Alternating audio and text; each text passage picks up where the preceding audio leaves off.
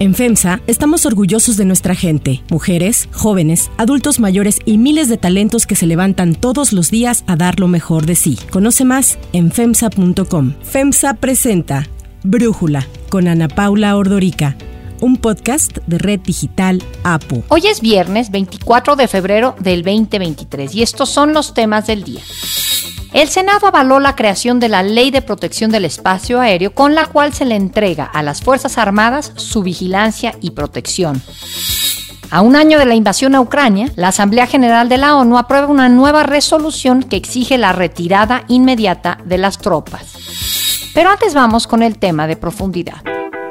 El INE se enfocará en la defensa de nuestra democracia y del sistema electoral que hemos construido a lo largo de décadas y que hoy es patrimonio de todas y todos los mexicanos. El próximo domingo se llevará a cabo la segunda manifestación en defensa de la democracia convocada por la organización Unidos por México, entre otras. Con el lema de Mi voto no se toca, integrantes de la sociedad civil se concentrarán a las 11 de la mañana en el Zócalo de la Ciudad de México y plazas públicas de otras partes del país y también del extranjero. La protesta es en contra de las modificaciones aprobadas en el Senado, el llamado Plan B de la reforma electoral. Lo que se quiere es que la Corte rechace cualquier cambio que vaya en contra de la Constitución. El Plan B de la reforma electoral quedó aprobado esta semana en el Senado con 72 votos a favor y 50 en contra. Con esto habrá, entre otras cosas, una reducción de 3.500 millones de pesos en el presupuesto del INE. Recordemos que en diciembre pasado se discutió la reforma constitucional constitucional en materia electoral que propuso el presidente, pero no alcanzó los votos requeridos, lo que puso en marcha el Plan B, es decir, la modificación a leyes secundarias que no requiere la mayoría de dos terceras partes de los integrantes del Congreso que estén de acuerdo y que voten en su favor. Ante esto, los consejeros electorales advirtieron del riesgo que ello implica para la democracia en México. Así lo explicó el consejero Ciro Murayama. Básicamente, busca desaparecer la estructura operativa del Instituto Nacional Electoral en todo el territorio y con ello pone en riesgo, en duda, la posibilidad de que se instalen casillas, de que los votos se cuenten con precisión y pulcritud y que tengamos resultados la misma noche de la elección. Por la aprobación de estas reformas, Unidos por México, que reúne a 117 organizaciones de la sociedad civil, en 82 ciudades del país y fuera de México, convocó a una nueva concentración a la del próximo domingo. Intelectuales, políticos, escritores, ciudadanos se han unido a esta convocatoria. Uno de ellos, el escritor Francisco Martín Moreno. El electorado de todos los niveles reaccionó a tiempo. Existe la fundada posibilidad de que la Corte eche para atrás el llamado Plan B, todo un aborto republicano, de llegar a imponerse ya que ocho ministros de la Corte deben votar en contra y Morena tiene infiltrados a varios traidores a la patria en nuestro máximo tribunal, quien no asista a la marcha del 26 de febrero se convertirá en cómplice de la destrucción de nuestro país. No hay pretexto para no asistir. Otros intelectuales, como Enrique Krause, han hablado del riesgo en que se encuentra la democracia. Hoy la libertad de elección, preciada libertad en toda democracia, se encuentra bajo amenaza con la mutilación inminente del Instituto Nacional Electoral. No lo permitamos. El país, México, es el hogar de todos, es la casa de todos, no de un partido, no de un presidente. Marchemos juntos el próximo 26 de febrero. Nos vemos en el Zócalo. En esta ocasión, los oradores del próximo domingo serán el ministro en retiro José Ramón Cosío y la periodista Beatriz Pajés. La marcha no ha sido bien recibida por el presidente Andrés Manuel López Obrador, quien ha descalificado a los convocantes y a sus participantes. Así habló. Sería un error subestimar lo que representan. Ellos están financiados por la oligarquía, tienen mucho dinero, cuentan a veces hasta con financiamiento de gobiernos extranjeros el presidente también criticó la participación como orador del exministro José Ramón Cosío. Ahí estaba el ministro Cosío, que seguramente va a estar el domingo protestando. Corruptazo, conservador, hipócrita. López Obrador ha decidido incluso tachar a quienes acudan a manifestarse el domingo de estar haciéndolo para defender al exsecretario de Seguridad Genaro García Luna, que fue encontrado culpable esta semana de los cinco cargos que lo ligan con el cártel de Sinaloa en la corte de Brooklyn. Y los machuchones están pensando en eso, ¿no? En hacer una marcha para defender a García Luna y sacar ahora como excusa de que el INE no se toca. Pero la aprobación de las leyes secundarias del Plan B electoral no solo ha causado inquietud entre grupos de la sociedad en México, también en el extranjero. En un artículo publicado ayer por el New York Times, se menciona que la Embajada de Estados Unidos en México había informado a Washington de posibles amenazas a la democracia en el país. Por su parte, el demócrata Chuy García manifestó su preocupación con los cambios aprobados para el INE porque podrían debilitar la protección del voto de los ciudadanos. El representante de la Cámara Baja, Joaquín Castro, que con estas reformas podría disminuir la autonomía y capacidad de elecciones libres y justas y además recalcó que en la región se debe trabajar juntos para fortalecer la democracia y no socavar los pilares como el INE. El 13 de noviembre pasado los ciudadanos ya habían salido a defender al INE. La convocatoria que salió del Ángel de la Independencia al Monumento a la Revolución reunió a casi 500 mil personas. Para este domingo, 26 de febrero, se han confirmado movilizaciones además en la Ciudad de México, en otras 65 ciudades y fuera del país en Barcelona, Madrid, Washington y Los Ángeles. El INE, mientras tanto, confirmó que interpondrá una controversia constitucional ante la Suprema Corte una vez que las reformas del Plan B sean publicadas en el diario oficial de la Federación. El análisis. Para profundizar más en el tema, le agradezco a Emilio Álvarez y Casa, senador independiente, integrante de la iniciativa Unidos, platicar con nosotros. ¿Por qué una nueva marcha, senador? En realidad es una expresión muy ciudadana, ya van más de 100 ciudades que se suman, que tiene una idea muy básica, es eh, defender nuestro voto, defender el derecho a elegir, defender al INE y defender nuestra democracia. El gobierno y sus aliados en el Congreso, Morena, el PT y Verde, han decidido impulsar una reforma electoral que en realidad es una reforma política, la más regresiva en los últimos 40 años, que busca regresar esos tiempos de un partido hegemónico y que dinamita, Ana Paula, todas las reglas que construimos para generar equidad, para evitar que el gobierno o los gobiernos metieran la mano a las urnas de manera tramposa e inconstitucional y que genera una condición de un preconflicto electoral. Ya se aprobó famoso Plan B casi en sus términos y bien la concentración en el Zócalo de la Ciudad de México, pero también en Washington y también en Los Ángeles y en Monterrey y en Mérida y en Guadalajara y en 100 ciudades, en un fenómeno muy simultáneo, muy espontáneo ciudadano, es para decir yo defiendo al INE. No hay convocatoria para marchar y defender a Genaro García Luna, como ha dicho el presidente esta semana en su mañanera. El presidente ha optado por una estrategia de descalificación no solo ahora, lo hizo también cuando el 13 de noviembre. Eventualmente tiene dos maneras de aproximarse a esto. Uno es darle las gracias por ser un promotor espontáneo, porque mucha gente se entera a través de estas cosas que va a haber una expresión ciudadana. La otra es la expresión de la polarización y el conflicto. Qué pena, qué triste que el presidente López Obrador no cumpla la oferta de no mentir, porque esta manifestación no tiene nada que ver con García Luna, tiene que ver esencialmente con defender al INE y defender nuestro derecho a elegir. En el Código Mexicano desde hace mucho tiempo existe esta figura de sufragio efectivo lo que queremos es eso. Nada tiene que ver lo otro. Creo que es una, pues una tergiversación es una manipulación de un tema de la agenda pública para tratar de descalificar indebidamente. A mí me apena que el presidente lucre de la polarización. Él no la inventó, pero él sí lucra de la polarización. No le toca al presidente generar un enfrentamiento entre mexicanas y mexicanos. Ese no es su mandato, ese no es su responsabilidad. Pero el presidente se siente cómodo descalificando e insultando a los que no piensan como él y creo que eso es muy peligroso y muy indebido. ¿Cuáles serían las consecuencias si la Suprema Corte no echa abajo esta modificación a las leyes secundarias, el Plan B? Yo espero que eso no suceda, yo espero que la Corte sí suspenda porque habrá amparos, habrá controversias, habrá acciones de inconstitucionalidad y pienso que hay elementos fundados. Si la Suprema Corte pone su centro en defender la Constitución, necesariamente va a tener que anularlo porque muchas de las leyes menores que se modificaron literalmente son contrarias al texto constitucional. El tema electoral ha evolucionado en México de tal manera que lo llevamos a la Constitución justo para evitar regresiones de este tipo.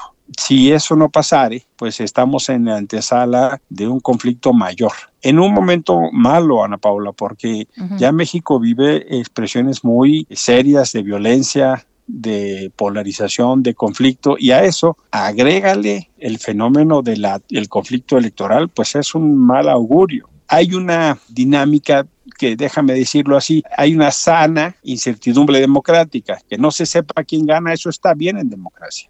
Pero si tú no sabes cuáles son las reglas, cuándo se empieza, cómo se hace la elección, quiénes van a ser los funcionarios, quiénes van a ser los representantes, dónde está la autoridad, entonces eso no es incertidumbre, eso es una falta de certeza que abona mucho al conflicto social y yo creo que eso es muy, muy peligroso para México. Ahora, hay un tema de tiempos que quería ver si nos los puedes explicar, senador. Por cómo está el calendario electoral, entiendo que hay ciertos plazos que tiene la Suprema Corte para echar abajo el plan B y si eso no sucede, entonces ya no funcionaría para el próximo periodo electoral del 2024 y también las elecciones ahora del 2023 en Coahuila y Estado de México. No sé si sabes a lo que me refiero. Sí, mira, por lo pronto el plan B se dividió en dos paquetes, déjame decirlo así, el paquete 1 y el paquete 2, para poder entenderlo fácilmente. El paquete 1 fue eh, la ley de comunicaciones y responsabilidad de servidores públicos. Eso se publicó antes. Eso ya entró en controversia y un ministro de la Suprema Corte ha decretado que no se aplica para las elecciones del 23. Vendrá la discusión de fondo. Con lo que se aprobó en el Senado de la República esta semana, entra ya la posibilidad de la publicación del resto del Plan B. ¿Eso qué quiere decir? Que van a entrar entonces en controversia de manera inmediata tres instrumentos. La acción de inconstitucionalidad, la controversia constitucional y los amparos que se puedan interponer. Eso van a correr en tiempo distinto. Pero ¿cuál es entonces un poco el primer horizonte? Hay una se le llama veda constitucional, que ninguna norma electoral o regla electoral puede ser modificada 90 días antes de que empiece el proceso electoral. Hay a considerar entonces esto, lo que se llama como veda. Pero esa veda, Ana Paula, es para el poder legislativo, no para el poder judicial. Lo que no se puede hacer es modificar la ley. La Suprema Corte puede, cuando así lo considere, la suspensión o anulación de una ley. ¿Cuánta gente esperan el domingo?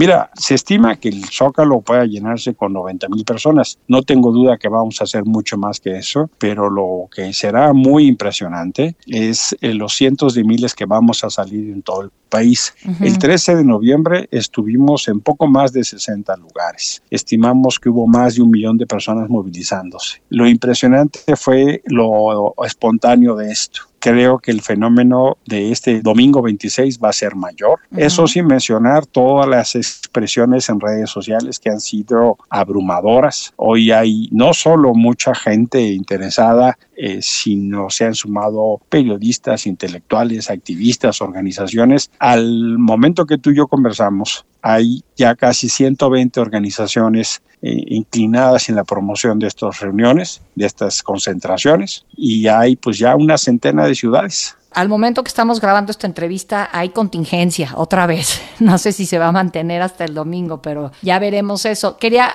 entender un poco la dinámica del domingo. Entiendo que los oradores van a iniciar a las 11 en punto en un templete colocado enfrente de la Suprema Corte de Justicia en la esquina del Zócalo y después el himno nacional y así se cierra el evento. No es de que empieza la marcha a las 11, sino a las 11 son los discursos. ¿Estoy en lo correcto? Estás en lo correcto, le estamos pidiendo a la gente en la Ciudad de México que llegue antes de las 11, van a cerrar estaciones del metro, probablemente el gobierno de la ciudad que tiene esta actitud tan amigable para las concentraciones que no son suyas, probablemente dificulte el acceso en el metrobús o en el trolebús, igual van a salir con que hay contingencia como lo hicieron la vez pasada, igual y hace alguna dificultad como pasó en ocasión anterior. Le pedimos a la gente que de manera pacífica, de manera pues tranquila, festiva, se acerque en su vehículo de transporte público hasta donde pueda y camine. El, sí se tiene previsto que el ministro Cosillo,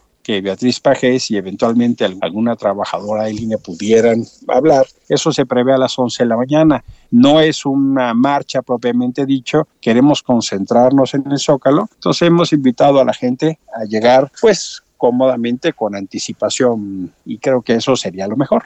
Senador Emilio Álvarez y Casa, muchísimas gracias por esta plática aquí para Brújula. Yo al contrario les agradezco y en particular yo sí quiero invitar a los chavos porque si no defienden su libertad de elegir, van a entonces perder muchas otras libertades. A mí me tocó la generación que luchó por tener credencial con fotografía, con urna transparente y con alternancias. Hoy les toca a las nuevas generaciones defender sus libertades, les toca defender el derecho a elegir a quien quieran. Es más, defender al INE también ayuda a los que quieren a Morena, porque no hay cosa mejor que la gente decida en libertad. Que gane quien la gente decida, pero que no decidan los gobiernos con trampa. Este es momento de defender nuestras libertades, Ana Paula. Así, y por eso este especial llamado a los chavos, a la juventud, porque este es su tiempo también. Muchísimas gracias, senador. Un abrazo.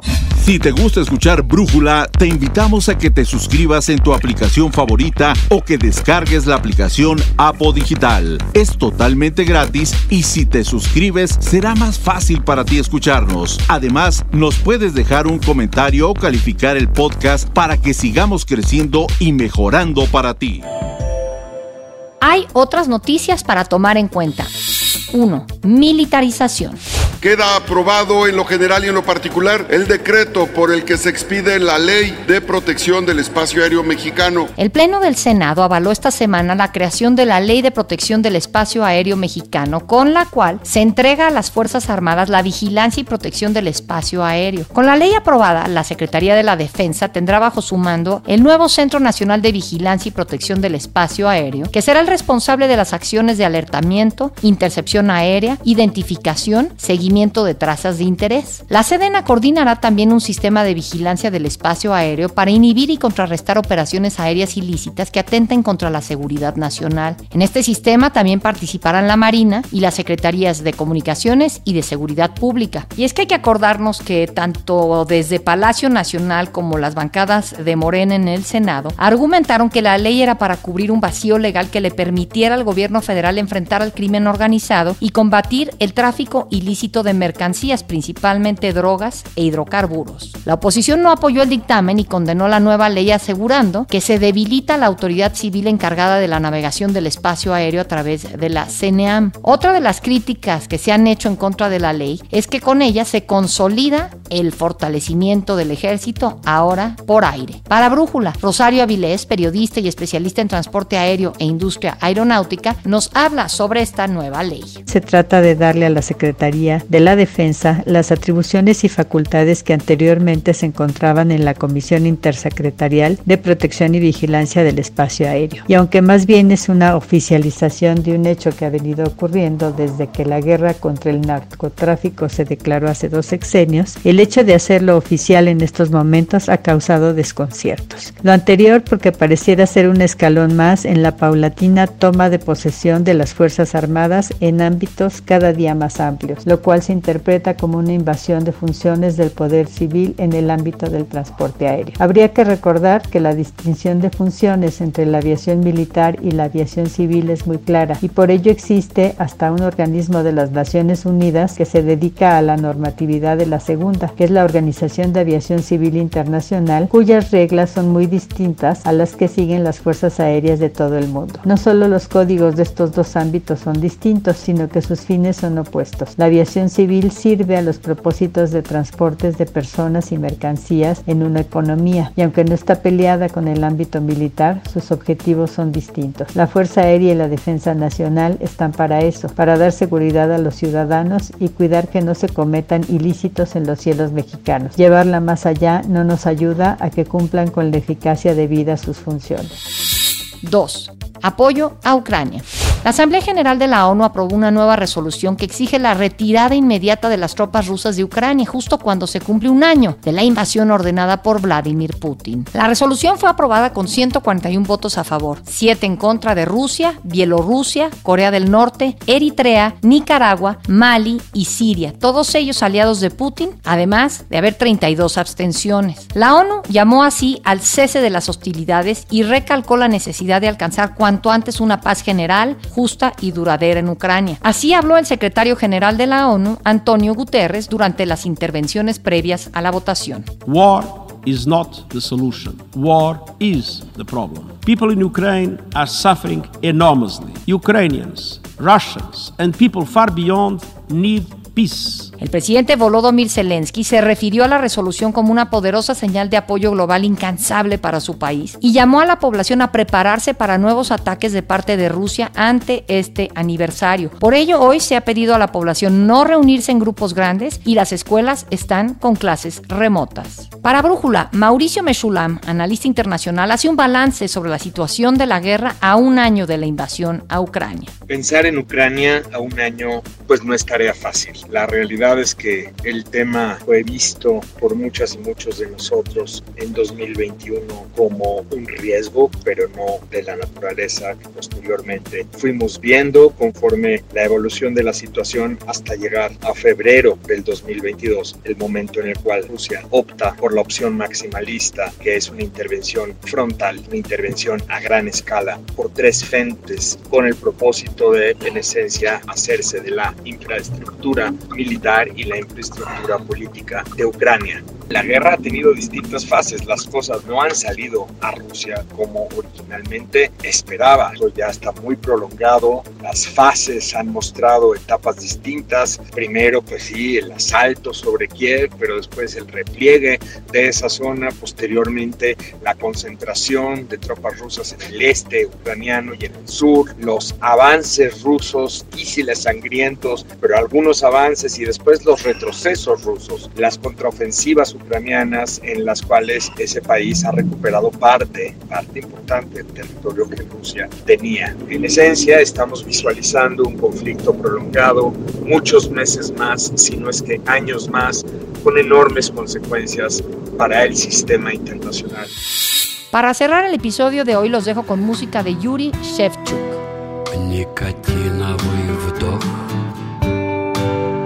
Распальцованный взгляд A un año de esta invasión rusa a Ucrania, el rockero Yuri Shevchuk lanzó un videoclip en contra de la campaña militar de su país. Acompañado del joven músico Dmitry Yemelyanov, Shevchuk interpreta la canción Patria vuelve a casa, escrita por el veterano músico a mediados del año pasado. No es la primera vez que el músico se refiere a la guerra. A mediados de mayo, Shevchuk denunció públicamente la operación militar durante un concierto en Ufa. Por ese motivo, las autoridades rusas abrieron una causa en su contra y le cancelaron varios conciertos.